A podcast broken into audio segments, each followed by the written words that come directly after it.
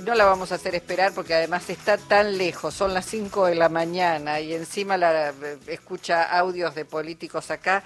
Seguramente tiene muchas otras cosas para comentarnos. Ella es Leticia Martínez, está en China, donde reiteramos son las 5 de la mañana. A esta altura, ¿te imaginas? Haciendo ¿Cómo un habla curso, chino? haciendo un curso de masajista, por lo que he visto.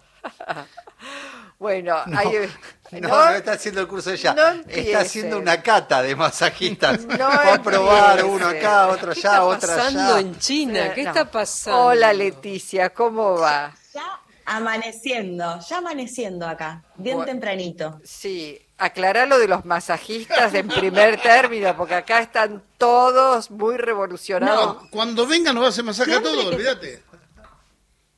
Cuando se habla de China, lo asociamos mucho a lo tecnológico y a los masajes también, ¿no? Entonces tuve que ir a probar cómo eran esos masajes. Y la verdad es que increíble.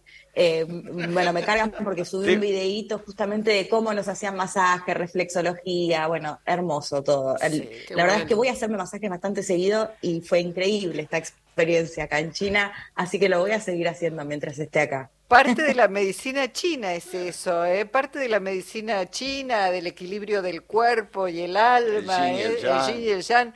Qué maravilla. Bueno, Sí, disfrutar. totalmente. Le pegan con unos martillitos en, en- en las pantorrillas. ¿Vos lo viste Sí. también?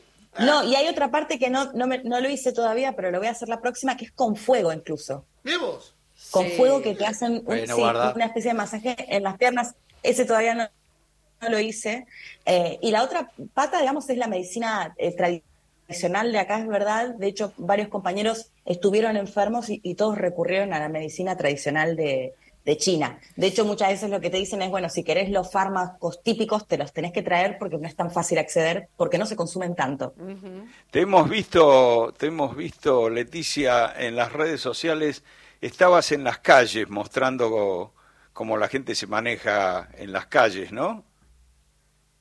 Sí, bueno, mucho, mucho contaba un poco que, es, bastante complicado lo que es el tránsito por el tema de que no se escuchan los autos y las motos, pero la verdad es que fluye bastante bien. Les decía que es muy fácil acceder a las, a las bicicletas. Eh, y la novedad es que este fin de semana fui a la cumbre mundial de robots y adelantarles, compañeros, que nos van a reemplazar en absolutamente todo, porque eran robots que te servían un café, que te servían el helado. De hecho, lo del helado acá ya se usa, que es una, una máquina como una especie de brazo que se extiende y te sirve el helado. Eh, y, y después los que, los que son humanoides, que son un ser humano, son iguales a nosotros. Da mucha, mucha impresión, pero esto, sobre todo robots que, que hasta construían un auto. Esto es, Eh, el futuro bueno, de- de ya todo, está. De todo, de todo en- en lo- El futuro ya llegó, es presente. Sí, el futuro es está, presente. eh,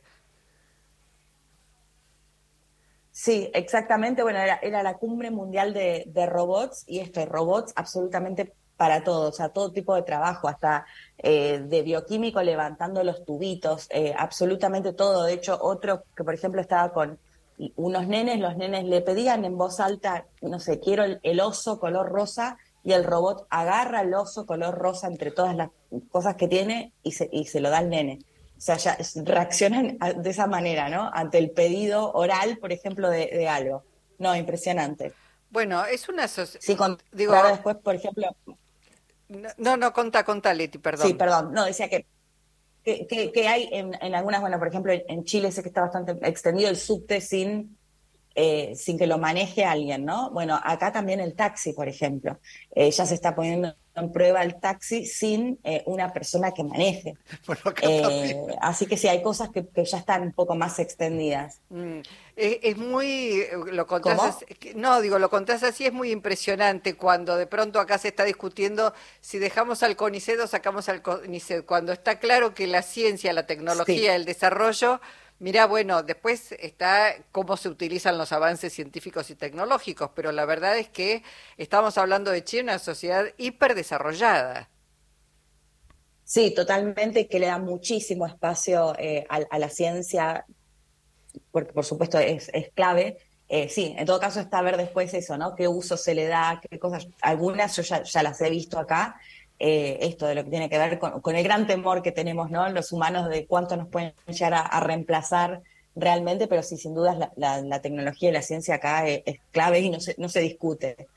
Claro, bueno, en todo caso, no parar el desarrollo científico-tecnológico y ver qué tareas sí tienen que ser desarrolladas por los seres humanos, si es, hay una sociedad más. Digo, estoy pensando en la sociedad china que sacó a millones de personas de la pobreza en relativo corto tiempo. Bueno, tiene que ver también con ese con ese desarrollo, la manera de cómo se producen otros alimentos, la manera eh, de generar ciudades y hábitat para todo el mundo. Digo, bueno, hay que ver cómo se va utilizando toda todo ese descubrimiento, todo ese avance en pos del bienestar y no para la dominación en todo caso. Sí, totalmente. De hecho, bueno, se me viene a la cabeza ahora cuando fue la pandemia, eh, por ejemplo, bueno, toda esta tecnología y las máquinas, cómo se utilizaban para construir, por ejemplo, los hospitales. ¿Se acuerdan que hacían unos increíbles hospitales eh, en pocos días, digamos, ¿no? Que, bueno, por supuesto, ante la necesidad de, que algo sea rápido, bueno, por supuesto esto ayuda un montón. Pero sí, yo quedé, quedé impactada, digamos, o sea, claramente no me manejo mucho en el ámbito de, de los robots y demás, pero sí quedé impactada de, de cómo realmente hacían todo tipo, porque además eran distintos tipos de trabajo, ¿no? Esto, de pronto construían un auto entre cuatro máquinas, eh, realmente era, era muy impresionante. Mm. ¿Y te acostumbraste a tus rutinas en China? ¿Llevas ya cuánto? ¿Dos semanas? Más. No, casi un mes ya. Eh, sí, con el horario ya estoy eh, muy acostumbrada, sí. La verdad es que eh, sí, las comidas por ahí, esta semana extrañé un poquito la comida porque acá es bastante condimentada. La comida, si bien son bastante saludables, usan muy poca sal, por ejemplo, el arroz y todo con, con, muy poca sal, como que son muy cuidadosos, no comen tantas cosas muy dulces, por ejemplo, las tortas no son tan dulces como son las nuestras allá, y de hecho lo que nos decían es que acá está bien visto decir no está tan dulce, como, porque, porque se considera como sinónimo de que es bastante saludable y la verdad es que lo comen así. Mm. Eh, así que bueno, un poco algunas cositas eh, extrañando de la comida, pero igual me gusta la comida de acá, pero bueno, por supuesto ya un mes un extraño, un asadito, ¿no? Mm. Hola Leti, ¿cómo estás? Alejandro, te hablas, acá también se extraña el asado, pero más allá de eso... Hola Ale. Quería saber, eh, eh, ¿tenés Spotify ahí? ¿Cómo es con el tema de plataformas, de acceso cultural y eso? Bueno, acá, o sea, no se puede usar ninguna de las plataformas que usamos allá, es decir, mm. Facebook, Instagram y demás. Necesitas lo que se llama un VPN, que lo que hace es registrarte como si estuvieses en otro país. Eh, hemos tenido, sobre todo al principio, algunos problemas porque de pronto todos te dicen que tenés que contratar esta VPN antes de llegar a China eh, y, pese que a veces lo haces antes, cuando llegas acá tenés problemas con la VPN. Eh, entonces eso lleva, por ejemplo, TikTok, que TikTok, si bien es chino, tiene dos versiones. La versión que es china, que se ve solo lo de China, y tenés TikTok, el que usamos nosotros afuera. Entonces, por ejemplo, yo con mi chip chino acá, TikTok no lo puedo ver.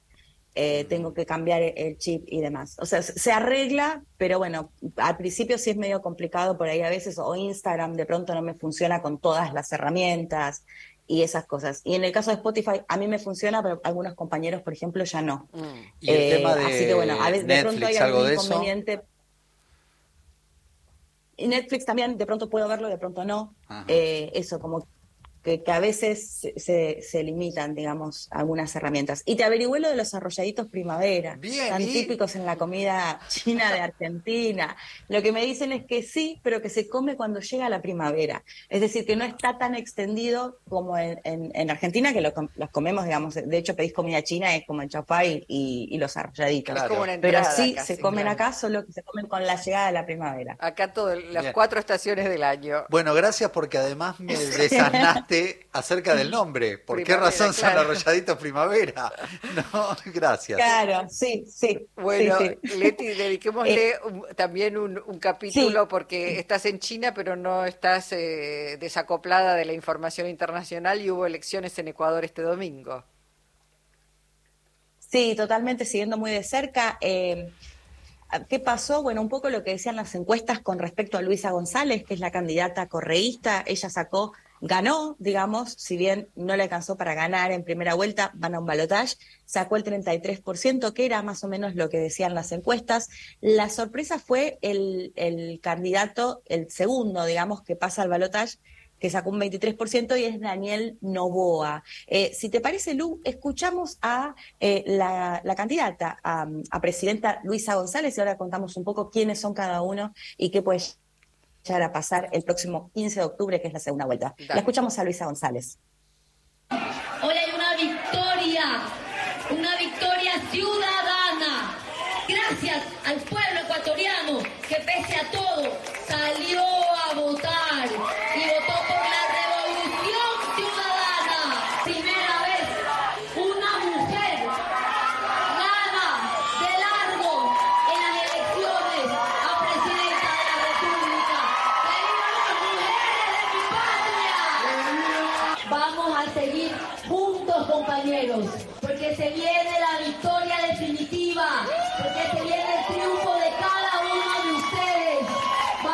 Así que mañana mismo empezamos nuevamente, con fuerza, con fe, con optimismo, porque vamos al resurgir de la patria, compañeros, hasta la victoria siempre. Paula, no, le, no es que... Bueno, ahí estaba Leti.